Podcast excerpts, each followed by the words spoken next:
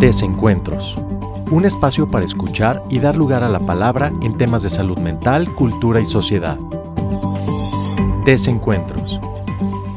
Conducido por Pamela Hernández y Francisco González. Comenzamos. Hola, ¿qué tal? Bienvenidos una vez más a Desencuentros, un espacio para dar lugar y escuchar la palabra en temas de salud mental, cultura y sociedad. Los saluda Pamela Hernández y me acompaña como siempre mi colega y buen amigo Francisco. Hola Pamela, eh, nuevamente en otro episodio, en otra emisión más, que me parece muy importante derivado de, de un tema que ya habíamos comentado anteriormente sobre el tránsito de la adolescencia, un punto en particular que es muy frecuente, es muy común pero incluso también se deja pasar de lado y a veces hasta incomprendido, ¿no? Que por momentos se toma como ira, pero para fines de lo que trataremos el día de hoy lo, vamos a tomar como el enojo, ¿no?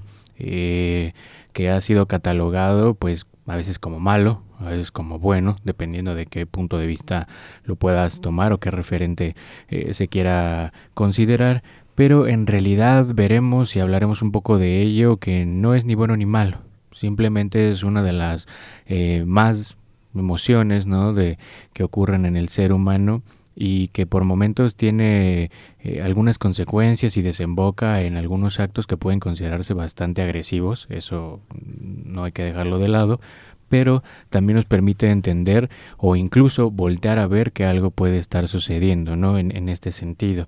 Eh, puede estar ligado a pequeñas frustraciones, como en el niño, por ejemplo, cuando no le das un juguete o no le compras algo, de repente empieza a mostrar esta serie de rabietas, eh, llora, tal vez patalea, ¿no? En el adolescente quizá más notorio, ¿no? O quizá un poquito más eh, complicado de, de, manejar, tal vez el niño en algún momento se calma, pero en el adolescente empieza a tener esta construcción de su propia identidad, eh, tiene distintos cambios, por supuesto, el asunto de la sexualidad, las, los vínculos, y quizá ahí reacciona a ciertas eh, vamos a llamarle entre comillas injusticias por parte de sus pares o de sus semejantes y ante ello se enoja, ante ello se molesta, se inquieta e incluso también responde.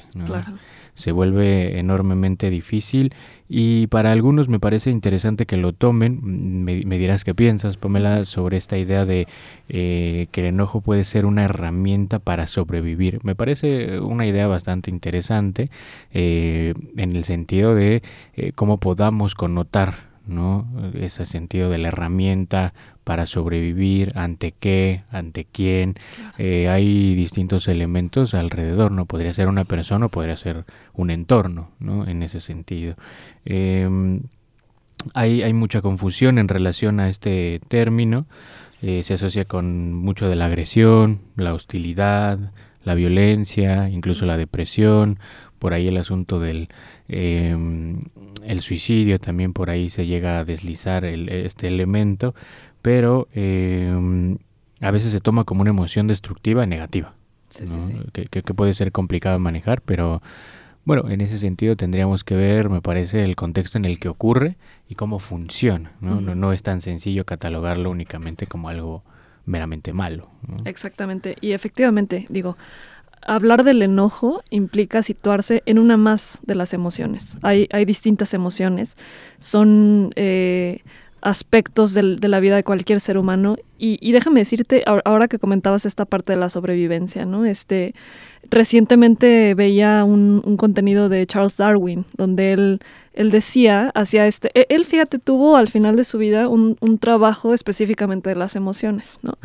Este y él eh, llegó a comparar justo el, las expresiones faciales con distintas especies. Entonces decía, tal vez, y, justo digo, el gran descubrimiento de Darwin fue el, hecho de que somos parientes con otras especies, ¿no? Que justo la teoría de la evolución va de, que nos vamos, eh, digamos, desligando o, no, no es la palabra desligar, es... Em, digamos, vamos surgiendo a través de otras especies. Y entonces cuando él veía y comparaba de una isla a otra distintas especies de, de, pájaros, por ejemplo, decía, bueno, tal vez son parientes, ¿no? Este, y simplemente se adaptaron al entorno.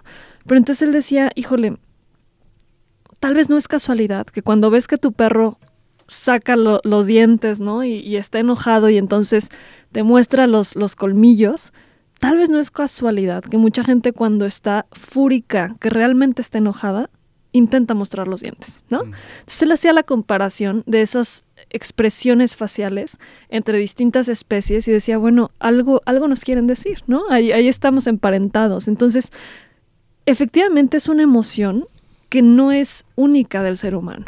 O sea, las otras especies también muestran signos de enojo y también tienen su función. Las, las, emociones, al final de cuentas, hay que recordar que también son una especie de brújula, ¿no? Algo nos quieren decir, algo nos quieren decir, algo nos quieren enseñar y por algo uno se enoja. Eh, realmente, cuando hablamos del enojo, es, es muy poco comprendido porque llega a, incomodar a los que están alrededor de aquel que está enojado. ¿no? Entonces esta parte de, pero ¿por qué te enojas? ¿No? Este, tenía una, una chica en consulta este, que, que justo me decía, es que estoy muy enojada con mis padres porque parece que por el simple hecho de que me han dado todo, yo no tengo derecho a enojarme, ¿no? Entonces es esta parte, ¿no? De, es, es muy poco comprendido y veíamos, veíamos justamente cómo esta, esto incomodaba muchísimo a, los padres y no es único de un caso, sino, sino que lo vemos constantemente, ¿no? Y sobre todo en adolescentes, donde parece que el niño o el adolescente no tiene derecho a enojarse porque todo se le da, ¿no?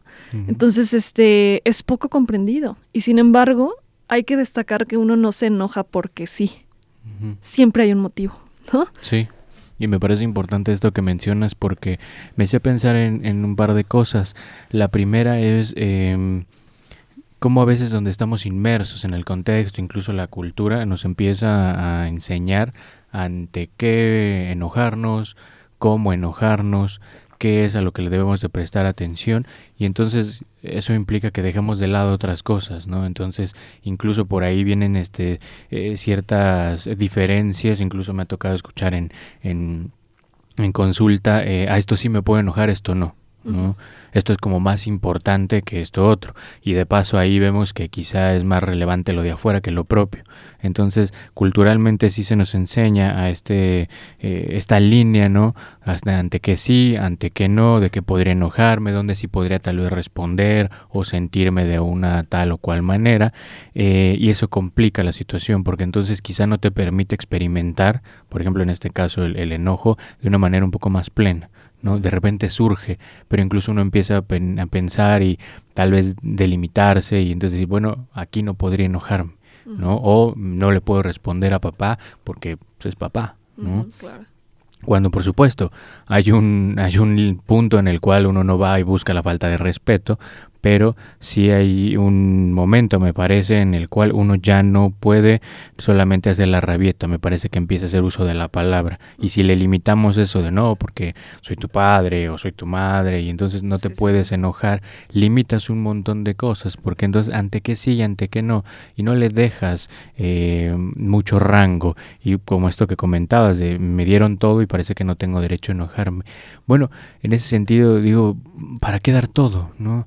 ¿Dónde me puedo equivocar entonces? ¿Dónde me puedo poner triste? ¿Dónde me puedo poner alegre? Tal vez ganarme un premio o una salida o yo qué sé. Em, pero en ese sentido eh, era una idea. Y la otra que me parecía bastante importante en, en el desarrollo, hay una analista que se llama Melanie Klein, bueno, hubo, em, que trabajó enormemente con niños, hizo la técnica de juego con los niños, y una de las cosas que mencionaba es que había ciertos momentos de frustración necesarios, donde había cierta angustia, cierta también enojo, para poder brincarlos. Entonces eso me parece enormemente importante porque uno podría centrarse en el hecho de que el otro se enojó, ¿no? Y como bien dices, ¿por qué te enojas? Y uno tal vez no alcanza a ver el acto, con quién sucedió, en qué contexto, de qué estaban hablando, qué tipo de cosas, o realmente qué etapa, por ponerlo así, está transcurriendo en la, en la vida de esa persona, ¿no? Entonces, habrá momentos que son frustraciones, que son necesarios, ¿no? todo, imagina que fuera muy fácil conseguir todo y no hubiera ningún obstáculo. En realidad algo nos debe de incomodar, ¿no? Algo nos debe de frustrar, algo nos debe de hacer enojar, porque precisamente es parte también de estar vivos es parte también de, de, tomarlo como una herramienta para sobrevivir, porque si no nos molestara nada, sería lo mismo que decir nada me entristece y sobre todo nada me alegra. ¿no? Entonces, eh, se vuelve muy complicado, no limitemos ese, ese rango, ¿no? Porque precisamente es, una amplitud enorme donde pasan un montón de cosas, ¿no? Un día puedo estar bien, puede ser que me pasen cosas enormemente buenas y al siguiente día puede que me esté eh, llevando el diablo, ¿no? Entonces no es un buen día, también me puedo enojar, esto que se dice de, eh, estás en tus cinco minutos, ¿no? Eh, todo ese tipo de cosas me parece relevantes porque, insisto, en, en un lado nos enseñan ante qué sí y cómo, y por el otro permitir que tiene que haber estas frustraciones, tiene que haber estos pequeños baches, estos obstáculos para poder superarlos, ¿no? Porque eso también nos pondría a prueba para saber si podemos tolerar las situaciones, cómo las manejamos, qué reacciones tenemos y por supuesto si existe alguna situación de agresión o algo más complicado, pues precisamente atenderlo, ¿no? Eh, puede haber alguien que tal vez no se moleste y de repente tenga una reacción, ahí uno voltea y dice, ¿qué está pasando? Este chico era, no sé, muy tranquilo tranquilo, muy serio, yo qué sé. Pero debe haber esos momentos, eh, me parece, entonces no lo cataloguemos únicamente como el enojo, como algo destructivo, porque precisamente también nos ayuda a estar despiertos, ¿no? Algo no me gustó, algo el enojo me incomodó. moviliza realmente. Sí, también. O sea, de pronto, efectivamente, y lo mismo con cualquier otra emoción, ¿eh? hay que decirlo, o sea, eh, las emociones no son ni buenas ni malas, realmente Ah, son placenteras o displacenteras. Yo me atrevería a decir que más bien va por ahí, ¿no? Este, pero el enojo es una emoción que, como cualquier otra, para algo nos puede servir. Ajá. Y si está, es porque tiene sustento en algo del contexto, ¿no? Este, el enojo realmente muchas veces incluso se aprende, eh, bien lo decías, ¿no? Está este elemento cultural y social, incluso familiar, de cómo reaccionar ante ciertas situaciones, qué nos debería de molestar, este, cómo, qué hago con ello, ¿no? O sea, en fin. Entonces está este elemento meramente aprendido, eh, y, pero sí también está esta otra parte funcional del enojo. O sea, este, yo, y, y yo digo, desde mi experiencia, sí creo que de pronto el enojo es bastante útil para la para el movimiento, ¿no? Más que otro tipo de, emociones y sobre todo de, pronto en, procesos terapéuticos, me parece que el enojo moviliza bastante, ¿no? Este e, es un, una parte que de pronto si no la tuviéramos no nos atreveríamos a dar algún salto para, para, para nombrar, para decir, para, para podernos mover de posición, ¿no? Sí, eh, esto que dices es muy importante eh, y no lo había yo considerado, porque esto es parte, ¿no? A veces es muy difícil que tal vez, eh, bueno, no sé cómo te ha tocado, pero se me ocurre ahora lo siguiente. Eh, a veces se piensa que también en la clínica es venir a hablar de las cosas como más complicadas, como más difíciles o lo que aqueja, que por supuesto hay una línea en la cual se complica decir esto de estoy enojado o tal vez mencionar o decir cómo te encuentras en el día, ¿no? Eh, es muy difícil ponerle un nombre a lo que te ocurre pero también está este otro lado en donde a veces, y me ha tocado, eh, es muy difícil que salgan cosas importantes como los logros. No que el otro no sea importante, pero tal vez algo que genere cierta alegría, cierto gusto, que ya no sea tan incómodo. Entonces, de los dos lados, ¿no? Entonces tenemos que pensar que este tipo de cosas que siguen ocurriendo y que hay que darles la libertad para que se desplieguen, no solo en, en el acto, sino también en el decir, es para que entonces uno pueda, digamos, alcanzar a notar qué es lo que está ocurriendo. ¿no? no limitarlo en ese sentido. Eh, tal vez es muy difícil que alguien llegue y como, como te decía hace un momento, diga, bueno, es que me enojé con mis papás, ¿no? O algo así. No sé, quizás es un poco eh, sencillo el ejemplo, pero eh, el asunto es ese, ¿no? Llegar a mencionar algo que uno parecería, dice, es imposible, ¿no? ¿Cómo voy a llegar y decir tal cosa? prohibido, ¿no? Sí, no, es que voy a ser yo el problema o el, mal hijo, ¿no? Entonces, eh, que también se da mucho esto, digo, por ahí hay un estudio en donde mencionaban que en particular los adolescentes se referían a que el enojo era causado por los miembros de su familia, los hermanos, el papá, la mamá, pero hay un punto en particular que me llamaba mucho la atención. En ese estudio concluyen, aparte de eso, que en primer lugar, no sé cómo lo, lo catalogan, pero en primer lugar ponen a la mamá como a la que no se le puede hablar de ello y en segundo lugar al papá. Sí, independientemente de los lugares, ¿no? De primero o segundo, es, es, es, muy interesante ese punto, ¿no? Que, que, es lo que venimos diciendo. Qué difícil es acercarme, porque tal vez, ¿qué voy a obtener del otro? ¿no? Que me regañe por haberme enojado, por haber aventado una silla, por haber levantado un poco la voz, dicho una mala palabra, no sé, ¿qué voy a obtener del otro?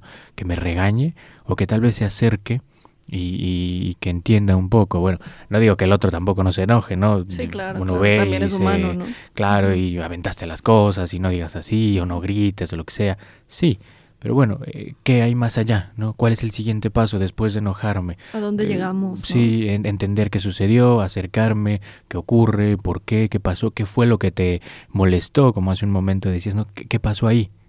Entonces es, es, muy difícil y me llama la atención ese punto porque es no poder decirles, ¿no?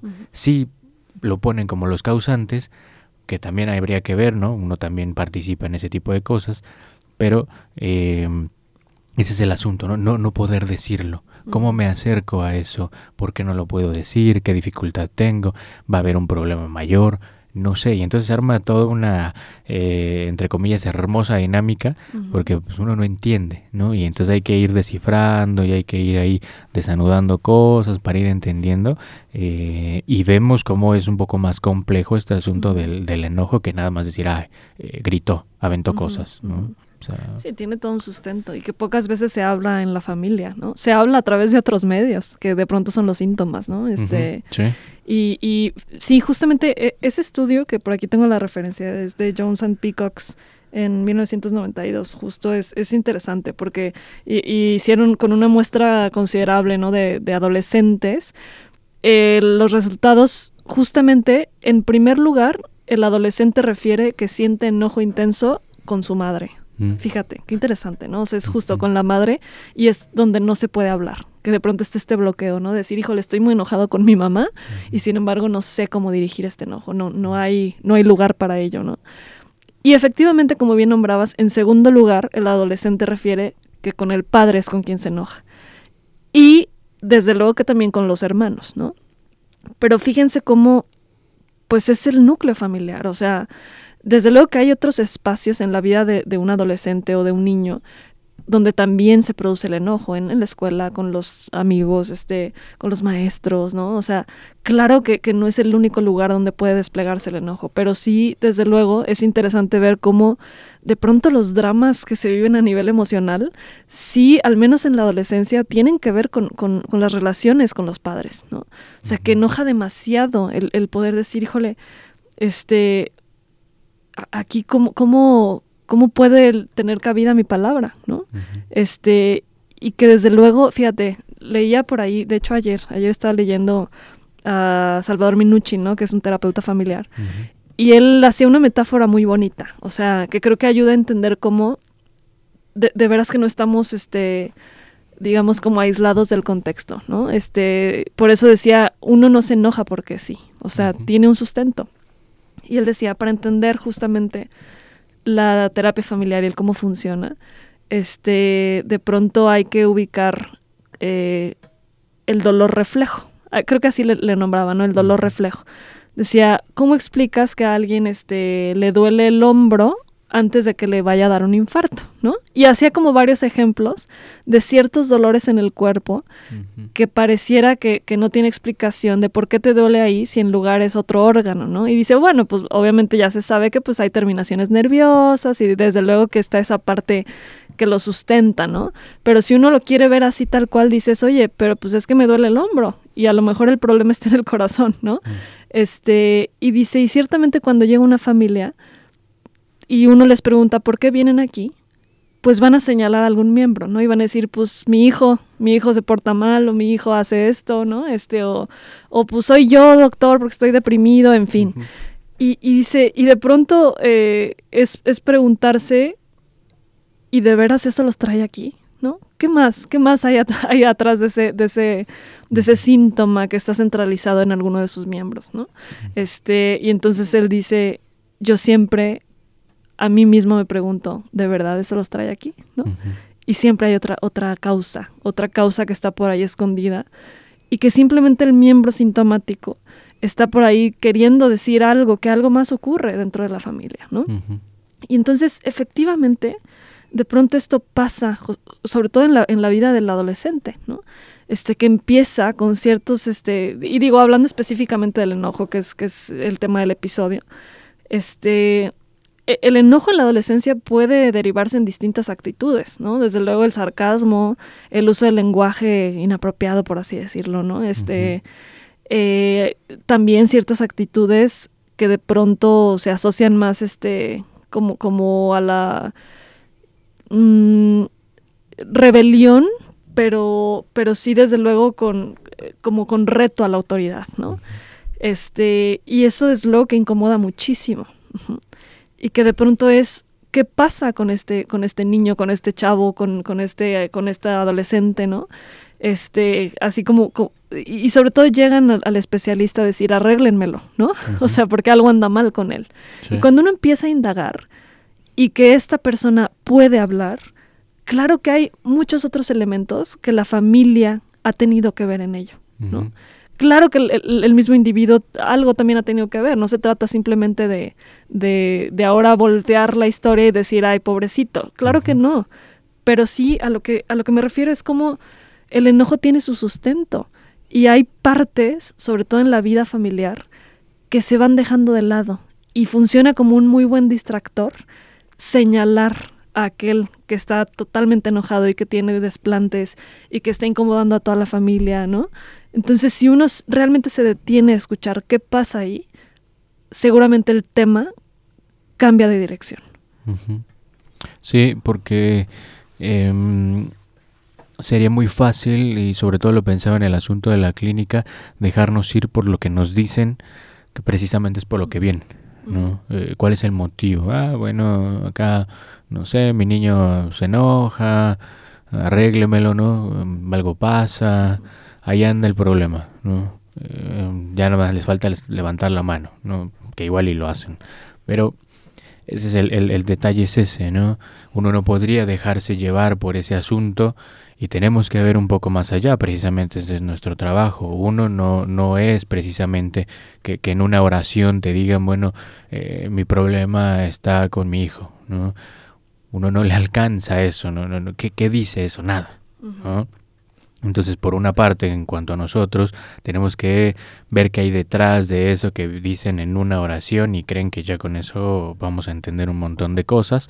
Y por el otro es, bueno, sí, pero que lo señalen no significa que los otros no estén involucrados, ¿no? Que lo lancen hacia ese lado, hacia esa esquina, no significa que los otros no participen. Precisamente y sobre todo me parece en el asunto de lo familiar, no podemos dejar eso de lado, ¿no?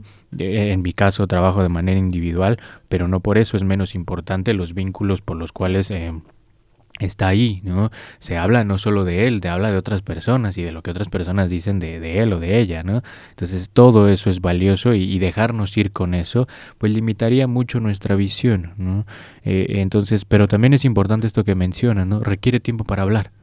Requiere tiempo para poder eh, encontrar esas palabras, no las adecuadas, porque no las hay, pero con lo que le alcance y en la medida en que pueda para poder eh, identificar qué le ocurre, por qué tiene tales reacciones, por qué responde de tal manera, por qué con ellos en particular, por qué no con otras personas. Eh, me parece interesante porque mucho de lo que he escuchado es este asunto de del manejo de las emociones.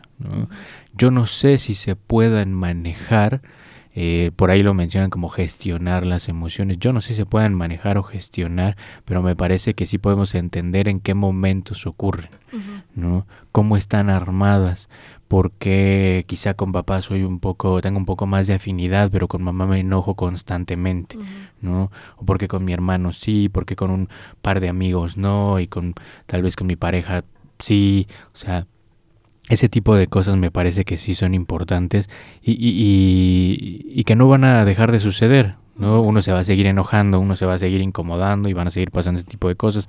Pero sí me parece que uno puede ir entendiendo un poquito más o al menos abarcar un poco más de terreno para saber cómo están armadas esas cosas que a mí me pasan.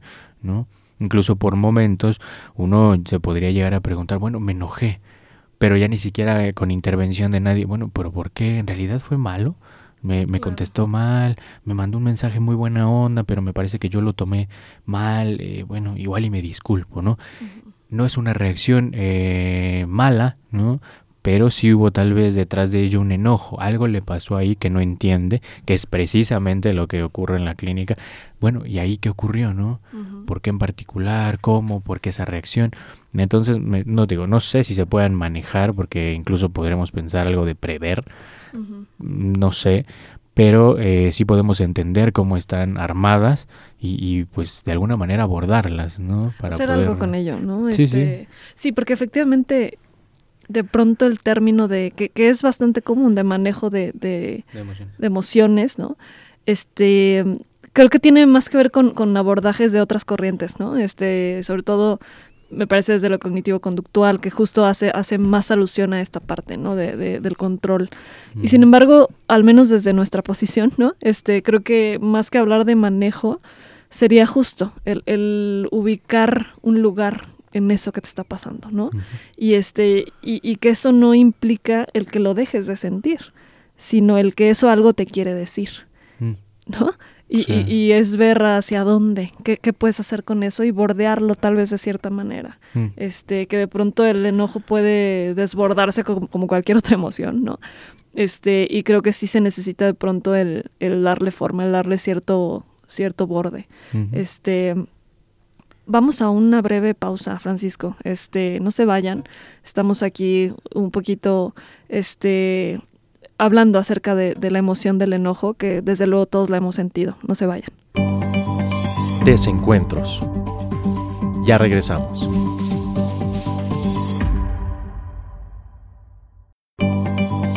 Desencuentros. Continuamos. Y bueno, estamos ya de regreso en desencuentros, hablando acerca de, del enojo, de esta emoción que de pronto nos lleve, nos puede llevar a, lugares pues bastante desastrosos, ¿no? Pero también desde luego a lugares bastante constructivos. Uno puede tomar el enojo también de, de, distintas maneras. Eh, retomando justamente esta idea con la que iniciábamos, que las emociones están ahí para algo, no son buenas ni malas, simplemente algo nos quieren decir, ¿no? Em, y, fíjate, pensaba, Francisco, cómo también hay ciertos estudios, este, y digo, tengo aquí para, para nombrarlo, ¿no? Singer, en, en el 95, justamente, él, hacía referencia a que la exposición a la violencia en el pasado reciente está asociada fuertemente al, al, enojo en adolescentes. Y eso me, me, parece importante mencionarlo, porque hay que ubicarnos también en nuestro contexto, ¿no? En Celaya, ¿no? Desde luego que, es una ciudad con problemas fuertes de violencia, de crimen, este, y, yo me preguntaba leer esto, digo que es un estudio además que no es reciente realmente, o sea, fue ya, ya hace bastantes años, pero que tanto de esto podrá ser actual, ¿no? O sea, y, y, también en el contexto familiar me preguntaba y, no sé si tú pensarás lo mismo, pero al, menos desde la terapia familiar, sí podemos ubicar de pronto cómo, sobre todo los hijos adolescentes o los niños también, empiezan a actuar el enojo de los padres, ¿no? Mm. Este, o de ciertas vivencias que han resultado dolorosas a nivel familiar y que de pronto se, se ve pero en términos de enojo. Y sin embargo, detrás de ello hay una víctima, por así decirlo, ¿no? En, términos fáciles, pues, hay una víctima de una situación violenta. No sé si, me explico. Sí, me parece que sí. Em, que es muy relevante, ¿no? Eh, no podemos dejar de lado que en el asunto de la clínica, en el trabajo con los pacientes, hay un montón de cosas que abordar no solo del presente, sino también del pasado. Fíjate que hay algo que, recordaba, em, no sé si has escuchado esta vez, eh, alguna vez, esta idea de em, el saber que no se sabe. Eh, que precisamente es tal cual, ¿no? Hay algo que no sabes que sabes. Entonces, por momentos uno empieza a actuar de cierta manera, empieza a tener tal vez ciertos modismos, ciertas habituaciones, ciertas formas de conducirse ahora, ¿no? En el presente, pero que nunca se ha puesto a pensar por qué. Entonces quizá vemos a alguien que, eh, particularmente hablando de este tema, constantemente responde de esa manera, tal vez agrede, insulta, ofende, eh, grita, no sé, o se impone, ¿no? De una manera agresiva frente a los demás, no solo con los de la familia. Em, y que por un lado nunca se ha preguntado por qué y que por el otro se sigue repitiendo. Y entonces quizá uno va abordando, no sé, estoy poniendo una, hipótesis y un, caso muy absurdo, y vamos avanzando tal vez y nos recorremos un poco hacia su pasado y vemos que bueno, tal vez para papá por ahí había algunos golpes, ¿no? mamá los regaños o cierta exigencia, y uno podría decir, claro, es que como vivió violencia es violento. Sí, pero ¿y? No, eso no sirve de nada en realidad. Yo, también podría decir, claro, porque mis papás fueron muy alegres, yo soy muy alegre, lo cual no es cierto, al contrario. En particular, eh, pongo un ejemplo mío, mi, papá es muy sociable, yo, soy un poco más reservado, un poco más tímido, más serio. eso no es eh, algo tal cual una regla, ¿no? O sea, no, no funciona así, incluso decirlo no nos sirve para nada. Pero en ver cómo está armado, en qué derivan esas cosas que vivió, que le dijeron, que le fueron puestas, también ayuda a entender eh, estas conductas que tiene, ¿no? Insisto, no quedarnos en la superficialidad de decir, bueno, pues, es adolescente, ¿no? O siempre está enojado, así déjalo. No, hay que indagar y precisamente ese es el trabajo y que no se hace de la noche a la mañana.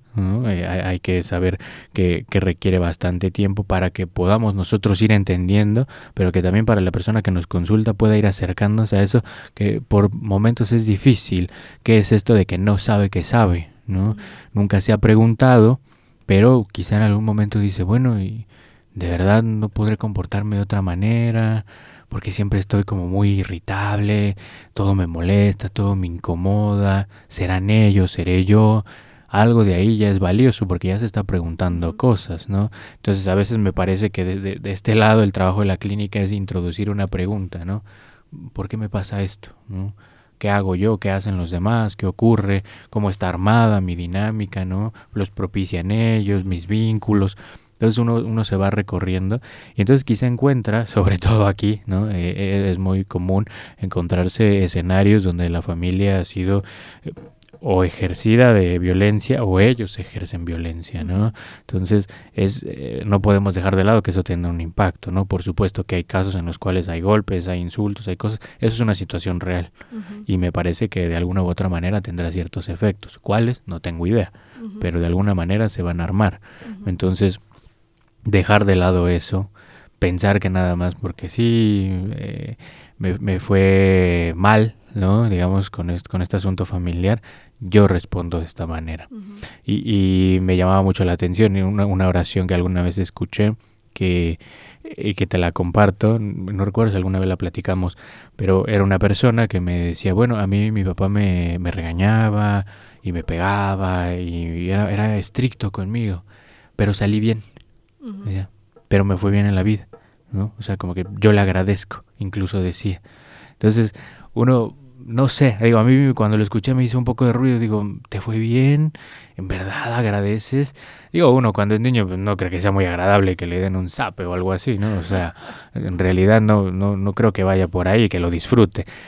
Pero es ese asunto, ¿no? Cómo empezamos a tomar las cosas, incluso empezamos a ocultar esas otras que a, nosotros, a nosotros nos toca descubrir y con un montón de dificultad, ¿no? Es, es muy difícil arrancar eso y que tal vez de repente quien nos consulta levante la mano y diga, sí, me enojé, ¿no? O, o, me molestó, pero jamás lo había dicho, o no puedo decirlo, o aquí lo tengo, o como decías hace un momento, de repente el cuerpo habla, no se hace síntoma. Entonces es muy difícil. fíjate, tocas algo bien importante y desde luego en la clínica se ve muchísimo. O sea, hay e, e, es muy común esta parte defensiva de admitir que uno se enoja con los padres. ¿no? Este, entonces viene este comentario de no, mi mamá me hizo tal o mi papá me hizo tal. Pero lo quiero muchísimo, ¿no? Ah, entonces, claro, viene, sí. Déjame lo levanto cuando lo tiras, ¿no? Sí, o sea, después de, después de hablar de, de, lo que uno sintió al respecto que no fue agradable, viene el comentario con flores, ¿no? De claro, pero bueno, mi, mi, mamá, digo, la quiero muchísimo, ¿no? Casi, casi como tú no vayas a pensar que, que, que, estoy diciendo lo contrario, ¿no? Cuando uno ni siquiera se fue por ahí. pero fíjate qué, qué interesante, o sea, yo creo que esto es bien relevante. Este sobre todo en, en, las relaciones familiares y, y, digo haciendo referencia a la posición de hijo no que todos en algún punto tuvimos este y, y está esta parte, o sea, de, y esta prohibición de hablar de lo que uno le enoja dentro de la familia. Porque entonces de pronto se toma como desleal, como, como falta de lealtad, como que ya podría ser expulsado incluso. Y entonces es una confesión. En, algún punto, yo no sé si esto sí lo dijo Freud o ya me lo estoy inventando, ¿no? este, pero había leído este, justo que Freud decía que e, en, en, la cuestión del análisis, que, era justamente, em, se tenía que hablar y decir más que aquello que se confesaba al sacerdote, ¿no? Este, entonces es esa parte, ¿no? Que, que justo, pues es un espacio donde uno puede decir eso y asumir tal vez las consecuencias a nivel subjetivo. Este, y qué es lo que implica para, para la posición de hijo, por así decirlo, este, el poder confesar que de pronto los padres no fueron perfectos.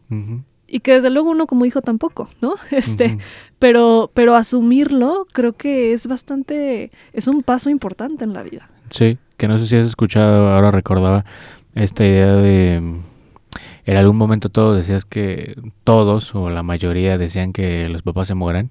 Ajá. Como, no sé, a un niño le quitas el juguete y muérete, ¿no? Yo no lo podría tomar como algo sencillo, pero en realidad hay algo de eso, ¿no? No, no, no en general, de que, ay, sí, le va a caer un rayo, ya, adiós papá, adiós mamá. No, pero hay algo de eso, ¿no? Incluso acá, pero ve la dificultad, y como bien lo contabas, eh, de brincar esa línea, ¿no? de, de, decir, sí, es que tal vez, no sé, yo actué mal en tal situación, pero llegando a casa esperaba que me entendieran algo y mi mamá me regañó, ¿no? Pero bueno, pero me lo merecía, ¿no? Entonces viene esto de, sí quiero, pero no quiero, ¿no? Entonces como que tratan de decir algo, pero luego recomponer el camino, lo tiro, pero luego lo levanto, le, lo, lo agredo, pero luego le pongo flores. O sea, ese asunto de dificultad de decir, bueno, pero también el otro me hizo cosas, ¿no? Más allá de papá, de mamá, el otro también me hace cosas, el otro también se enoja, también me dice eh, o me insulta, o me regaña, o me golpea, también hace cosas, ¿no? Entonces, eh, a veces se vuelve, se complica ese asunto, se mezcla, luego uno empieza con estos pensamientos de yo soy el causante, yo soy el problema, por supuesto, ¿cómo no se va a enojar papá conmigo si yo me la paso en la calle? No sé, entonces, eh, de repente, y entonces me lo traigo todo, me lo traigo todo, luego el problema viene cuando también me lo como todo y ni siquiera digo nada y empieza a hablar el cuerpo y ya me duele la cabeza, me empiezo a tener un dolor en el pecho, no sé, pero no tramito ese, ese asunto, ¿no? Entonces, eh, abordar este, este, este punto en particular, ¿no? Esto del, del, enojo es enormemente amplio, porque así nos podemos brincar el resto de, de otras emociones, ¿no? pero es, es, relevante por eso, porque permite dar pauta para separarse, para distanciarse del otro, para señalarlo, para incluso levantar la mano y decir, bueno, yo hice, pero tú también. ¿No? Y, no se trata de buscar culpables, pero a ver, vamos viendo, ¿no? Esto sí es tuyo porque tal vez me agrediste, pero yo también me enojé y respondí y, eso es mío, ¿no? Yo tendré que ver con eso que hago, ¿no? Y cómo lo, cómo lo agarro. Pero es eso, ¿no? Permite ir ahí mediando un poquito las cosas que precisamente no se busca que sea una eh, acción agresiva, que ataques al otro, que no sé, lo golpees. Y que ahí estarías del lado de la violencia, ¿no? Sí, sí, sí. Eso sí habría que, que, prevenir, ¿no? En ese sentido, para utilizar la palabra. Pero en lo otro, bueno, pasarán cosas y uno se incomodará, se enojará y tal vez gritará al cielo, yo qué sé pero pasarán esas cosas, ¿no? Entonces de repente esto de eh, quiero agredir al otro, me enoja, me incomoda, unos sí lo dicen, pero no entienden por qué, otros no lo hacen, que precisamente también es saber por qué. Entonces, eh, este ida y vuelta, ¿no? Entre en que se dice y entre que no se dice, algo pasa, ¿no? ¿Cómo está armado? ¿Quién sabe? Para eso uno trabaja, uno viene, ¿no? Y, y, vas viendo un montón de cosas y no se agota. Cosas seguirán pasando, así como pasarán algunas que incomoden o enojen, me parece que pasarán otras que dan alegría, que dan gusto y algunas más que pues por ahí entristecen, ¿no? Sí, entonces, em, pero sí me parece que eh, la exposición ¿no? a la violencia en un pasado, en un periodo de la vida, pues obviamente tiene sus efectos. Sí, sí, claro. Este, y, fíjate, específicamente, digo, volviendo al, a, ese tema, ¿no? Al, a cómo de pronto la exposición a la violencia, este, o a experiencias bastante traumáticas, tienen como efecto eh, manifestaciones fuertes de enojo, ¿no? Este, y hacía referencia específicamente, por ejemplo, a la exposición a, cuchillos, este, navajas, armas, este, o, escenas muy violentas que se hayan podido ver, ¿no? entonces yo, yo justo reflexionaba, o sea, como nuestro contexto, eso pues es el pan de cada día, ¿no? Este, y, y, qué estamos haciendo en ese sentido. Y cómo eh, de pronto los, los chavos sobre todo, ¿no? En la adolescencia, este, pueden estar inmersos en ello. ¿Y qué, qué, tanto de la actuación del enojo no tendrá que ver con ese tipo de experiencias que no han encontrado lugar, ¿no? Quizás sí, ¿no?